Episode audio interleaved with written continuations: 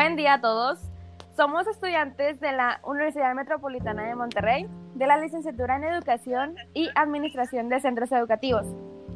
Las expositoras somos Dulce Olvera, Leija y Yari García. El tema del día de hoy es la adaptación académica en la modalidad en línea.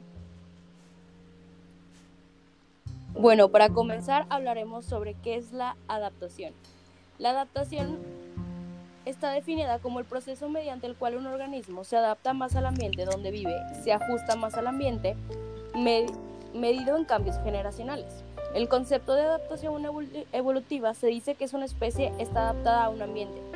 ¿sí? y solo si ese ambiente ha generado fuerzas selectivas que han afectado a los ancestros de esa especie y han moldeado su evolución dotándoles de rasgos que beneficien la explotación de dicho ambiente. Bueno, ya que sabemos que esa adaptación que vendría siendo pues irnos moldeando y nos evolucionando con lo que se nos viene, o sea, con lo que nos prepara pues el día a día. Y de hecho quisiera comentarles de que pues al estar investigando ahí más o menos, em, unas investigaciones confirman que para que el ser humano se adapte, necesita un rango de 21 a 30 días para que esa cosa en la que se está moldeando apenas eh, se la haga un hábito. De hecho, em, la Universidad de Londres hizo una investigación así experimental para saber qué tanto se tardarían una cierta cantidad de estudiantes, un aproximado de 96, 99 más o menos, en en adquirir ciertos hábitos como el beber agua, leer media hora al día, comer una fruta al día y salir a correr. Esta dicha investigación duró un aproximado de 66 días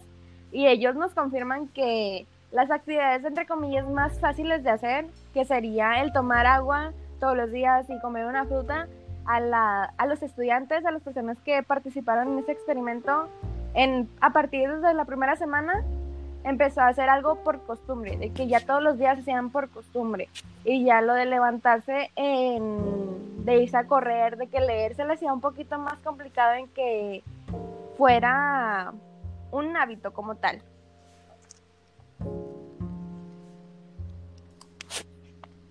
En la actualidad estamos pasando, pues, como todos ya saben, este, por la pandemia del COVID-19, entonces pues todos los alumnos se tuvieron que adaptar a la nueva modalidad en línea. Siento que es un tema este complicado para los alumnos este pues de primaria menor. Siento que ellos son los que están batallando batallando más adaptándose a esto. No sé qué opinan ustedes, compañera. Bueno, yo en mi opinión, yo que lo veo con mis alumnos, noté que realmente no es algo sano ser tan extremistas de estar siete horas sentados eh, enfrente de una pantalla recibiendo clases, porque eso va a afectar de alguna manera el, tu rendimiento escolar. O eso no quiere decir que tampoco tengas que recibir esta, estas clases. Tampoco lo veo adecuado de que simplemente tener clases en por, por televisión, porque al final de cuentas a todos nos surgirían dudas y tendría, necesitamos un maestro que nos oriente en estas dudas. Entonces, yo lo veo mucho cuando estaba impartiendo clases particulares a niños de 12 años, que el niño realmente estaba todo estresado porque decía es que duro mucho sentado y él hacía todas las actividades pero igual se sentía muy frustrado y luego me tocó con un niño de 5 años con autismo, que era realmente y mucho, era muy, muy complejo la situación, ya que teniendo en cuenta que este niño tenía autismo, las actividades no estaban adecuadas para él. Y estar cinco horas seguidas enfrente de una pantalla sin poder moverte porque cada que se movía le decían que dejara de moverse y que se sentara en su lugar, era muy frustrante para él hasta el punto de tener un ataque. Entonces, creo que esto a largo plazo puede, puede afectarnos en el rendimiento académico y puede causar un rezago en los alumnos. La verdad ahorita yo siento que los alumnos están batallando mucho en, en llevar sus clases a la par. Este, bueno, hablando por escuelas públicas, este, en este caso pues conozco dos personas que están en tercero y cuarto de, de primaria. Este, ellos sí están batallando mucho y yo siento que lo que están aprendiendo no es lo que estarían aprendiendo en un salón de clases con un maestro que te esté dirigiendo, te esté aclarando dudas, esté ahí contigo aprendiendo como quien dice a la par. Siento que es algo que debemos de, de trabajar más para saber cuál, cómo, puede, cómo podemos mejorar esta, esta modalidad, porque es algo que no sabemos cuándo va a terminar. Pues sí, y otra cosa que, que, quisiera comentar es de que, como dijo al principio nuestra compañera Lucy, de que tampoco se trata de tener al alumno ahí sentado horas frente a la computadora, pero tampoco nomás tener, tener que estar viendo las clases en línea, porque de hecho yo tengo familiares, o sea, de una, una prima, no sé, de, de primaria primaria, de que solo ve las clases en la tele y a su mamá es como que, ok, de lo que vio en la tele, esas son las actividades que va a tener que hacer y ya se la manda como que por WhatsApp y todo eso. Entonces, es ahí donde ella es, siento que nomás copia las cosas, o sea, copia lo que vio o la mamá le dice qué hacer por no tener a la maestra ahí guiándola, no tener como que una hora tan siquiera al día determinada en resolver dudas, en decirles de que sí entendieron lo que vieron hoy, eso es lo que vamos a hacer hoy, y siento que debería ser algo intermedio, tampoco dejarlos como que muy libremente,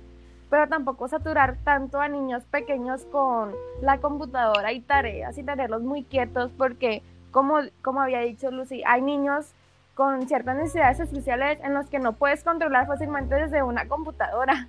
porque no, ellos no van a recibir o no van a cubrir todas las, las necesidades que tienen. De hecho, yo siento que también influye este que obviamente la distracción es un factor que repercute mucho en, en los niños. Por ejemplo, en la casa, este, no creo que los niños no se distraigan con la televisión, con el celular, viendo caricaturas o cosas así. Siento que hasta nosotras, este, que estamos estudiando ahorita en línea, bueno, para mí sí se me hace como que tienes la tele, estás viendo clase, pero pues te da por voltear a un, a un lado, ver algo. Siento que ese es un factor este que, que es ¿cómo decirlo? Que retrasa este tener, o sea, yo sé que tampoco en un salón de clases tienes la atención completamente en, el, en lo que te está enseñando el docente, pero siento que en casa la distracción es aún más. Bueno, agregando a lo que ustedes mencionan, yo pienso que sí tienes razón tú, Dulce, cuando mencionas de que realmente sí en la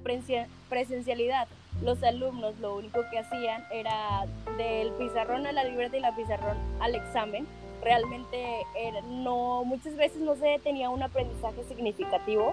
y era en presencialidad, donde el maestro está ahí resolviendo dudas y está en cada momento ahí para, pues, para apoyarte. Acá lo que yo veo es que en los exámenes los alumnos se marcan para contestar los exámenes y dicen, ya no soy capaz de contestar un examen por, por mí mismo, necesito la ayuda de mis compañeros. dices, ¿cómo puede ser esto posible? ¿Qué tanto te está afectando esto? También tengo varios compañeros que me dicen el estrés que les causa esta, esta, esta modalidad, ya que sinceramente para muchos puede ser de que por, por decir, por mi ejemplo, yo pongo mi ejemplo, a mí me resulta muy beneficioso que sea en línea, pero a la vez es muy estresante, ya que a mí no me gusta estar socializando tanto con las personas, no me gusta el contacto, no me gusta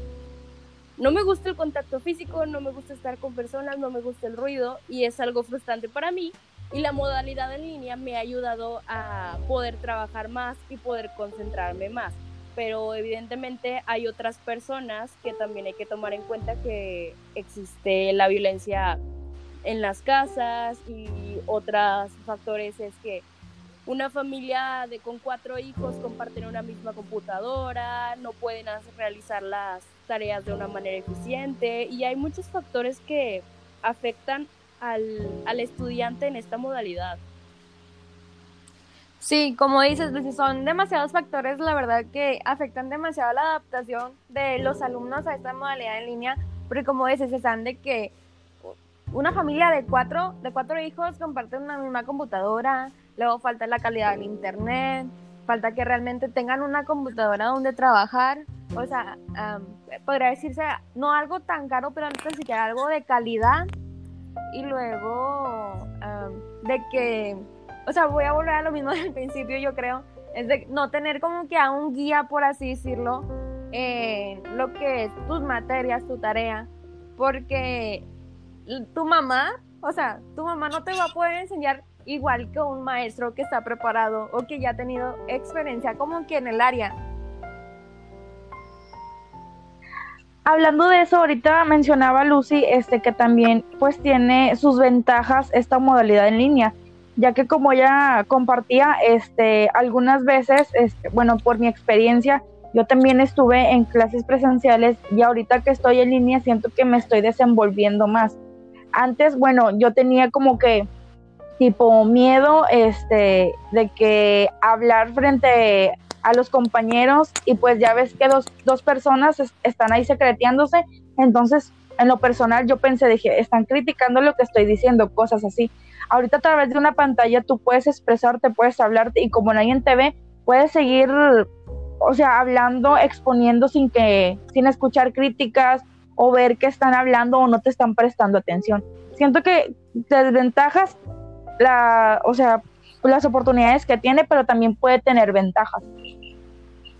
Bueno, ahí agregando lo que tú mencionas, yo, o sea, estoy de acuerdo contigo porque es básicamente lo que yo mencioné, pero también creo que existe una deshumanización por parte, ya, ya sea de ambas partes, como del docente, como de nuestra parte como alumnos, ya que sinceramente la, la modalidad en línea, a mí como docente me ha pasado que siento muy feo de que yo esté, yo esté dando mi clase y nadie me conteste cuando le digo todo bien y el no ver sus caros o simplemente ver su foto me, me causa un conflicto y como estudiante la verdad sí me siento un poco mal de que estamos en clase, el maestro pregunta todo bien y yo soy la única que contesta. Entonces ahí es cuando creo que se está deshumanizando tanto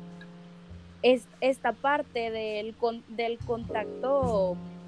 del contacto con la persona porque piensan de que sí, esto nos beneficia mucho, pero realmente sí nos puede beneficiar, pero también hay que recordar que somos seres humanos y por tal nos tenemos que estar con otras personas para poder desarrollarnos de una manera óptima. Entonces, el estar en la modalidad en línea puede que nos desarrollemos, pero hay otras habilidades que no vamos a poder desarrollar como como nos gustaría, por decir, en las prácticas que yo he visto con mis compañeros en, que estudian la licenciatura en química. Me dicen, es que el laboratorio, pues sí, es la verdad, puedes hacer, no sé, en la computadora los experimentos, pero realmente lo importante es hacerlo tú en presencialidad y ver cómo funciona. También, o sea, ahí va incluida la medicina, la odontología, muchas otras áreas y profesiones que realmente necesitas ver a una persona para saber qué estás haciendo, para tener esa humanización. No simplemente ver una pantalla porque hasta cierto punto siento que te vas a llegar a sentir un poco frustrado, mal. Y esto puede desarrollar más problemas de que, como ya lo había mencionado, de que problemas en tu rendimiento escolar.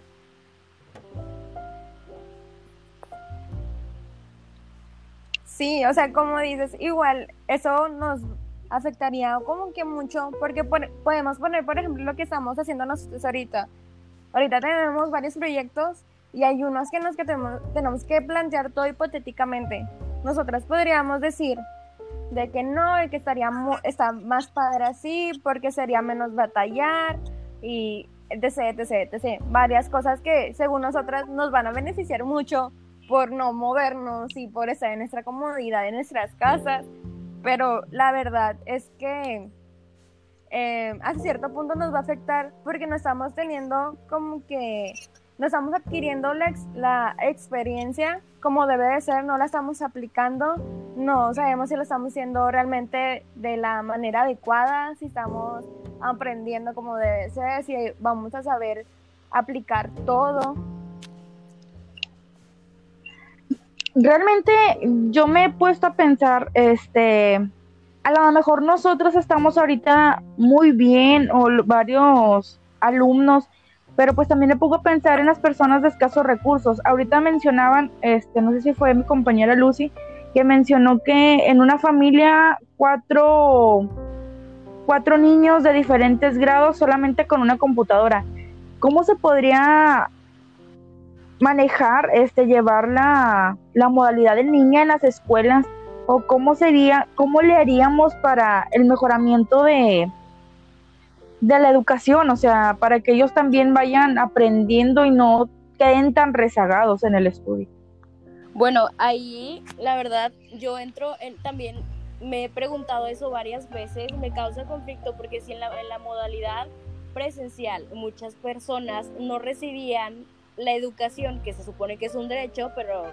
estamos hablando que realmente es un privilegio recibir una educación y estas personas simplemente no reciben esa educación porque está muy lejos, hay pueblitos que realmente tienen grupos multigrado, entonces hay una un ejemplo muy claro es que hay una maestra que se adaptó a, a, sus, a sus alumnos. Entonces lo que hacía ella era ir a las casas de sus alumnos en, en la camioneta de su esposo y ahí en su camioneta ella daba las clases. Ahí ella se adaptó a la situación, tanto que se estaba viviendo del coronavirus como la situación que vivían de las familias, porque también hay que tomar en cuenta que muchas familias lamentablemente perdieron sus empleos y pues era ya no le pueden prestar atención al niño de que para que estar ahí al pendiente de cómo hace sus actividades y que esté cumpliendo todo. Entonces, creo que ahí es un ayudas a una parte para pues en este ejemplo de que trabajas para darle una educación a tu hijo, pero pues a la vez si trabajas no le puedes dedicar el tiempo a tu hijo para que éste tenga su educación buena, porque al final de cuentas eres el papel, eh, un papel fundamental en esto.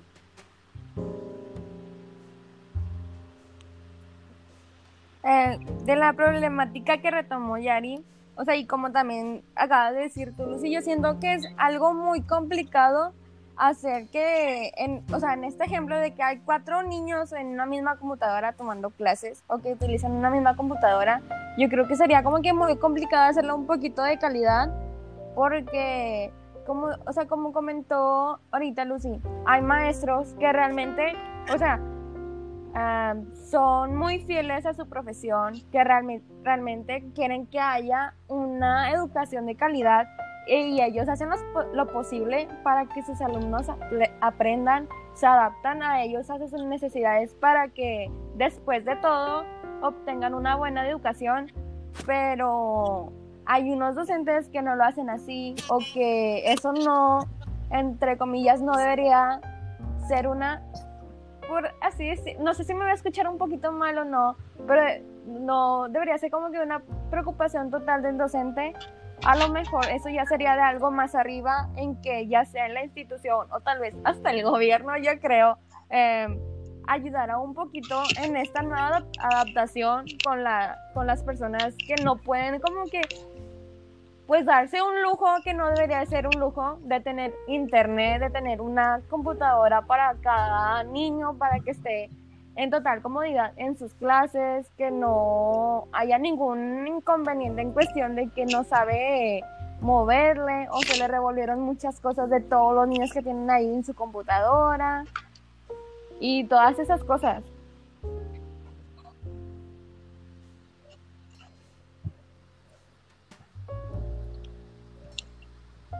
Bueno, es ahí cuando yo entro en un conflicto, como tú lo mencionaste, de darle unas computadoras a cada uno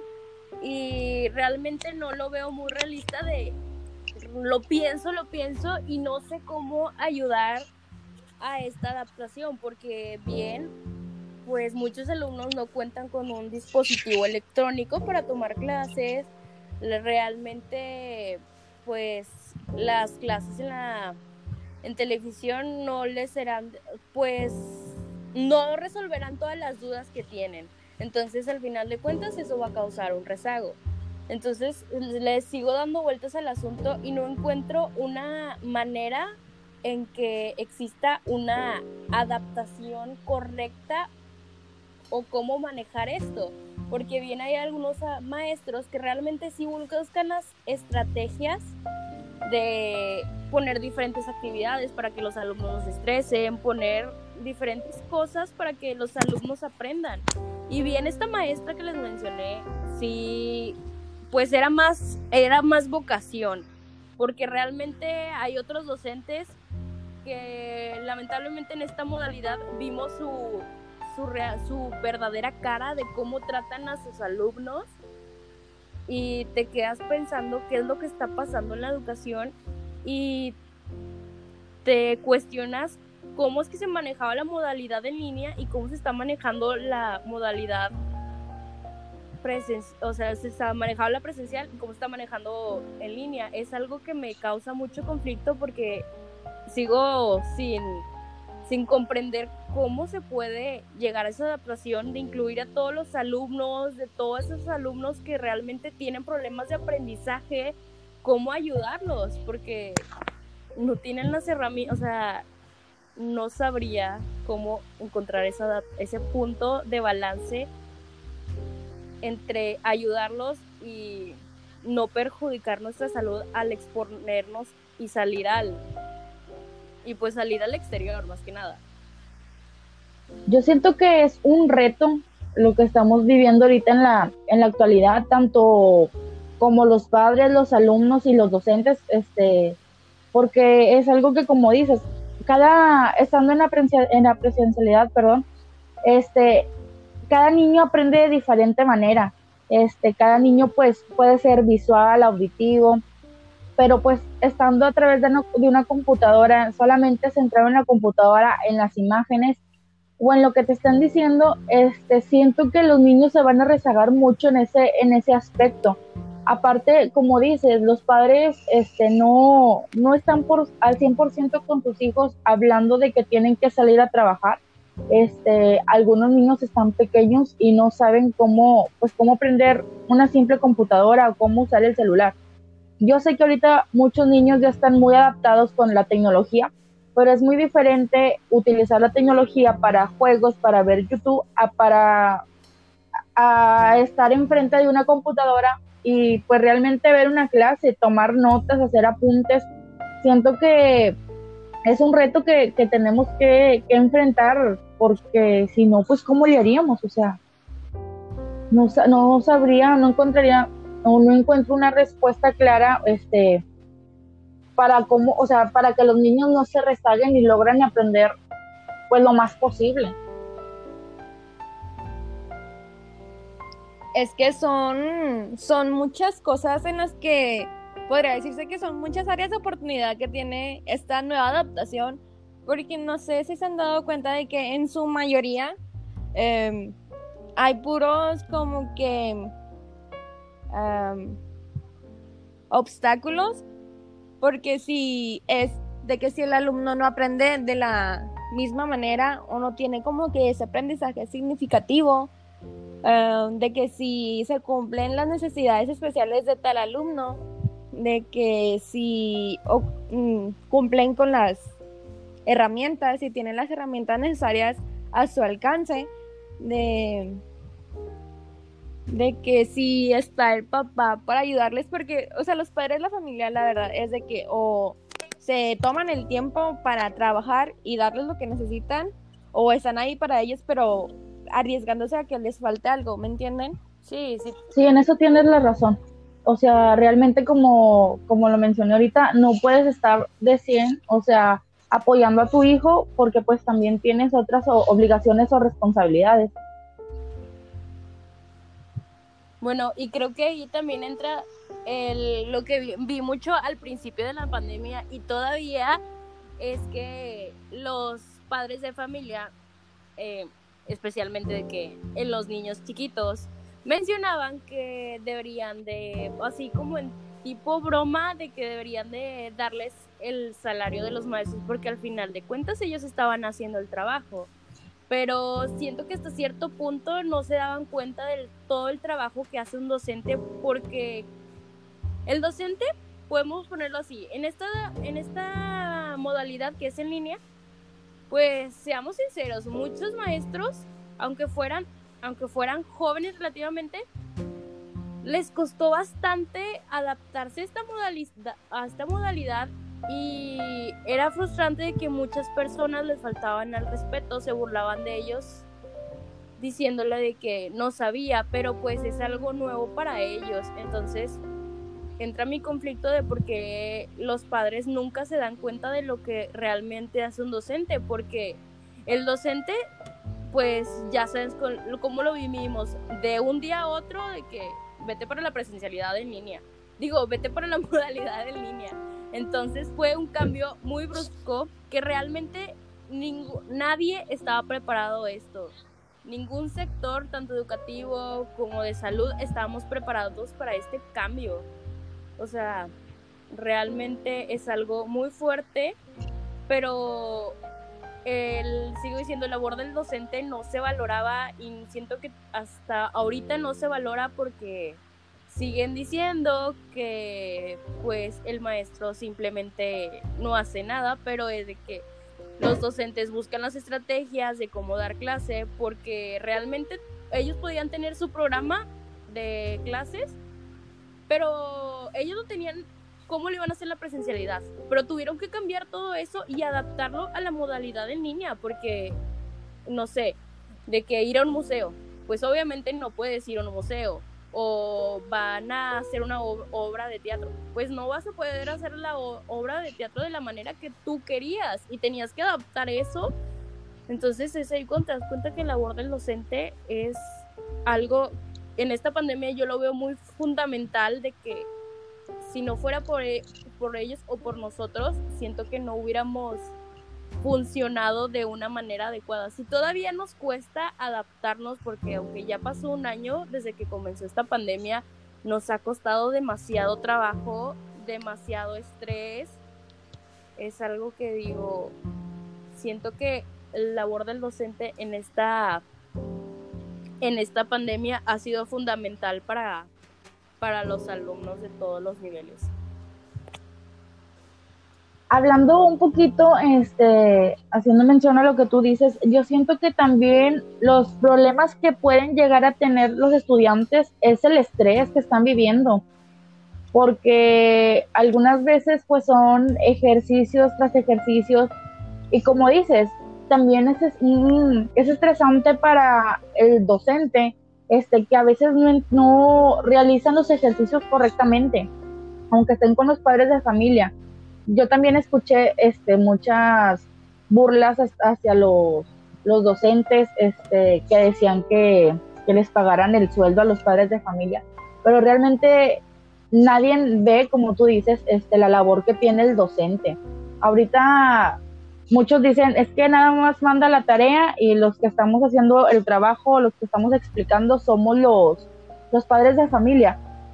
pero realmente ellos tienen que seguir una planeación, o sea, cada, cada maestro lleva su planeación,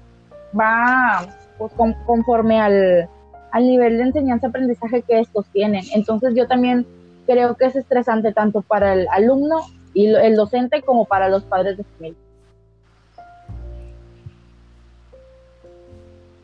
Pues sí, Yari, como tú dices, es algo bien estresante porque Ah, hay que tomar en cuenta de que todo esto está sucediendo en la pandemia, todos estamos encerrados, entonces estar encerrados te causa demasiado estrés porque es estar en un solo lugar siempre, bueno, desde mi opinión, yo em, se me hizo todo un conflicto porque no estoy tan acostumbrada a estar encerrada todo el día o estar con el teléfono todo el día, aunque no me lo crean estar con el teléfono todo el día tampoco era como que algo habitual en mí en la presencialidad, por así decirlo. Em,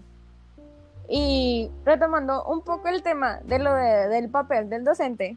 es algo, a lo mejor me voy a desviar un poquito del tema, pero es algo que siempre me ha causado mucho conflicto, porque los padres de familia no, o sea, si de por sí en la, en la presencialidad no entendían lo que es ser docente, lo que todo lo que conlleva, o sea, no es solo estar frente a clases y decir cosas y ya, sino que como ustedes dicen, es llevar una planeación, hacer estrategias, aplicarlas, ver que den resultado. Entonces, luego que todo eso que ya el docente hace por sí solo en un salón de clases, llevarlo a la presencialidad y luego, entre comillas, entre comillas, que se lo lleven los papás, como que es mucho conflicto porque había, bueno, al principio había muchos papás quejándose de que no es que el maestro cree que no hacemos nada, manda mucha tarea y que no sé qué, pero tampoco no toman en cuenta que su hijo en el salón de clases también hacía actividades y luego pues aparte a lo mejor se llevaba de tarea en casa. O sea, en el salón no iba nomás a sentarse y ya, o sea, iba a hacer actividades, iba a aprender. Yo tengo una, una pregunta. Este, ¿ustedes creen que realmente los alumnos hagan sus tareas o las hagan sus papás? Bueno, yo en este caso quiero eh, de que lo he vivido en las dos modalidades, en las dos, tanto en secundaria como en kinder. Realmente el niño en kinder, él hacía las actividades, la gran mayoría, siendo sinceros, las hacía la mamá. Y no porque, sino porque el adulto tiene que estar ahí verificando y aparte el niño se mueve mucho, se aburre, se estresa, se quiere estar moviendo porque al final de cuentas es niño y lo que quiere hacer es jugar. Entonces, pues realmente gran parte es de, de la madre y gran parte es del niño. Pero ya lo que veía en secundaria,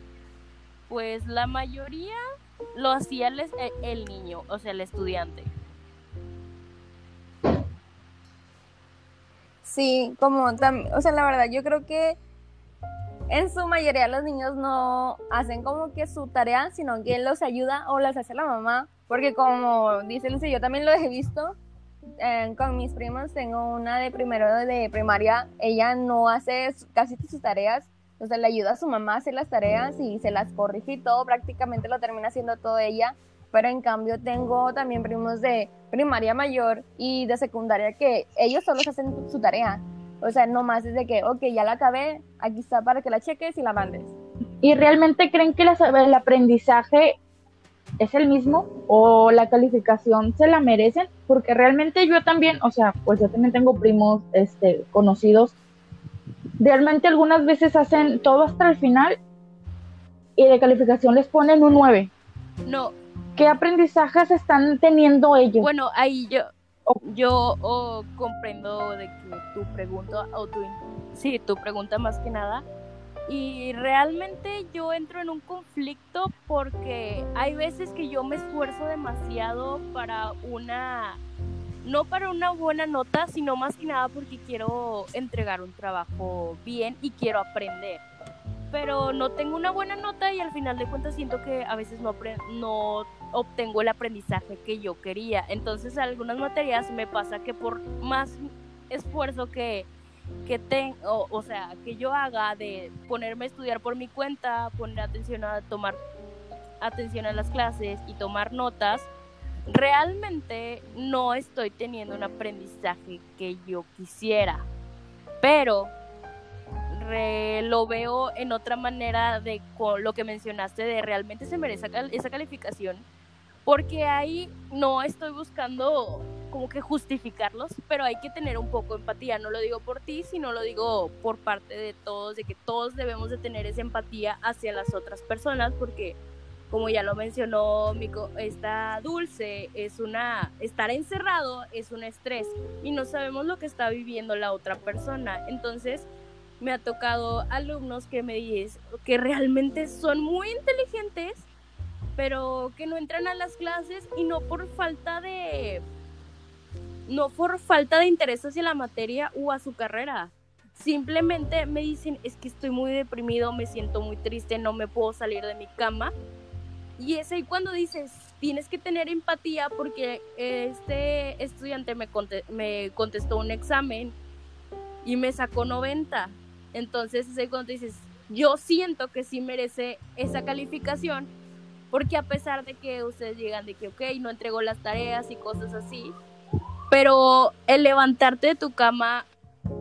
sintiendo que no mereces estar vivo, de que no quieres estar vivo, para mí es muchísimo esfuerzo y más de que, porque yo estaba ahí cuando presentó el examen y le pedí de que tuviera las dos cámaras prendidas y no se copió de nada, entonces te das cuenta que el, este estudiante sí le echó ganas y sí se merecía esa calificación. Obviamente hay alumnos que realmente sí no le toman una importancia, pero hay que tener esa empatía del lado de los estudiantes de que se está viviendo algo muy, muy horrible, bueno, no horrible, sino algo muy fuerte que tienes que tener empatía sobre las emociones que están viviendo. De, hay algunas veces, no, no sé si les ha pasado, de que realmente quieres hacer el trabajo, quieres aprender, pero simplemente ya no puedes, o sea, sientes un cansancio tanto mental como físico que dices simplemente ya, ya, de que quieres hacerlo, pero ya no puedes, ¿sabes? Y es ahí cuando digo, realmente siento que yo me merezco esa calificación, pero al final de cuentas, pues lamentablemente me estoy como que desmoronando emocionalmente y físicamente. No me merezco reprobar solo porque al último tiempo tuve unos conflictos emocionales y no pude dar todo o sea, desempeñarme de la manera que el maestro quería, ¿saben? Sí, en eso pues tiene razón, este, pues estamos en un tiempo difícil como lo mencioné hace rato, pues el estrés es algo que obviamente afecta mucho aparte de las emociones o los problemas que estás pasando en tu casa porque pues cada, cada hogar pues tiene sus, sus propias dificultades todavía para meterle más presión por una calificación. Pero yo sigo con lo mismo, siento que el aprendizaje no es el mismo. Sí, como dices tú, Yari, estoy, o sea, las preguntas que hiciste fueron como que muy importantes y estoy de acuerdo contigo de que el aprendizaje no es el mismo. O sea, estar aprendiendo a través de una pantalla no es lo mismo que estar de frente a frente y tener cierta interacción directa. Pero también hay que tomar en cuenta todo lo que dijo Lucy. Hay que tener empatía por las situaciones que está pasando toda la gente. O sea, por, por más que nosotras digamos de que no, pues los niños de primaria no hacen tarea, la hacen los papás, o de que se, es bien difícil adaptarse porque los niños no aprenden, o que estos niños se aprenden y que las, de que se cubran las necesidades especiales y todo eso hay que tomar en cuenta todo lo que está pasando pues dentro de casa, porque después de todo, o sea, eso es una lucha, si de por sí em, tener que adaptarnos es algo muy difícil, luego agregarle más pesar de que emocional, de sentirnos mal y que estar encerrados y no poder, poder hacer muchas cosas, hay que ser como que más empáticos en ese aspecto de que no, a lo mejor no exigirnos tanto, en cuestión de tal vez estar pegados en la computadora, en querer a fuerzas aprender a fuerzas y en tener que estar como con ese con esa preocupación de que si no aprendo no voy a tener buenas calificaciones. Pues sí, en eso tienes razón, este, como lo mencioné, son problemitas este que pues están fuera de nuestro alcance pero realmente pues sí es un reto lo que tenemos que pasar, sinceramente, es un reto por lo que estamos viviendo en la, en la actualidad.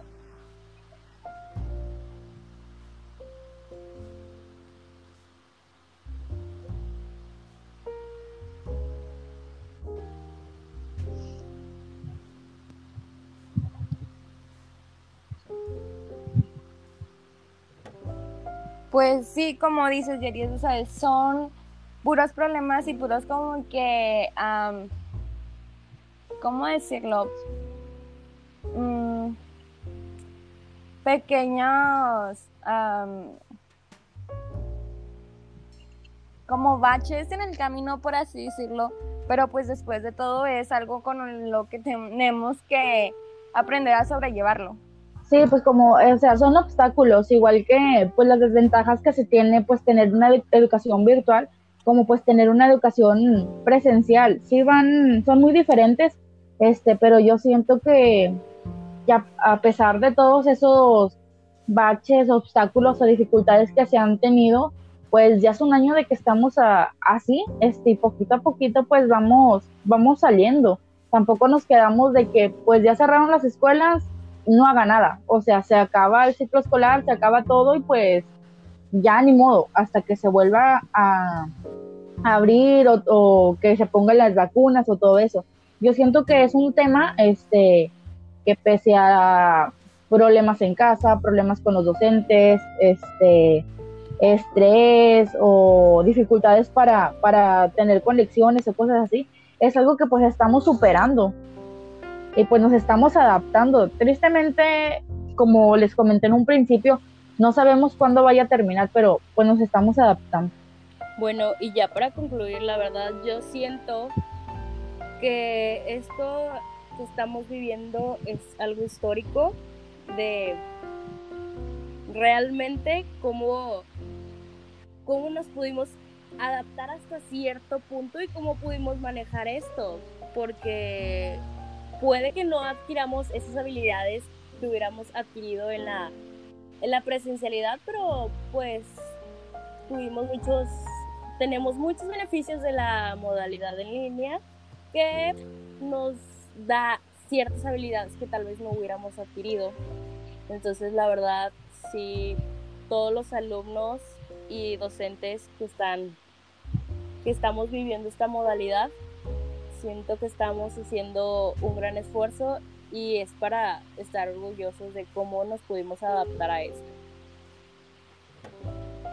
Eso sí, es un, es un, obviamente va a quedar por el recuerdo, este, nuestras futuras generaciones van a decir, este, pues, ¿cómo lo hicieron? De un día estar en presencial y luego cambiar, obviamente, en línea, este, sí es un proceso muy, muy tardado, este, de, llevarlo a cabo, pero pues como dices, es algo que se va a quedar grabado en la, en la mente de todos. Y obviamente porque las graduaciones, pues, no van a ser las mismas. Sí, como, tienes razón, o sea, en un futuro nos van a ver, eh, bueno, no nos van a ver, sino que van a ver las noticias de que la educación, como cambió tan drásticamente, pero ya después de tanta negatividad, ya para al fin concluir este tema de hoy,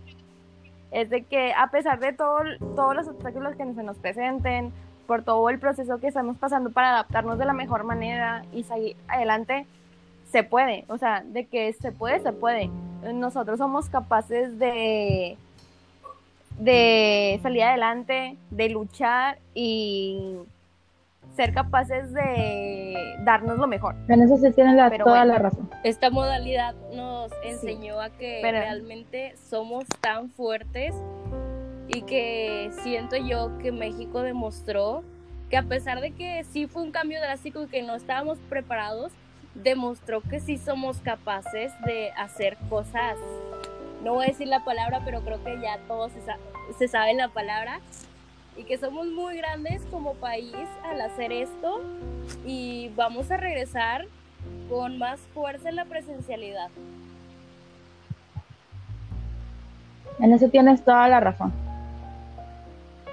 Sí, yo también concuerdo contigo. También solo hay que ser pacientes y esperar Ser empático sobre todo. sí, saber cómo, qué, qué se siente estar en el, lugar del otro tal vez. Bueno, este, bueno, esto fue el tema de hoy, la adaptación académica en la modalidad en línea. Espero que sea de su agrado y lo disfruten mucho. Muchas gracias. Buenas noches, muchas gracias.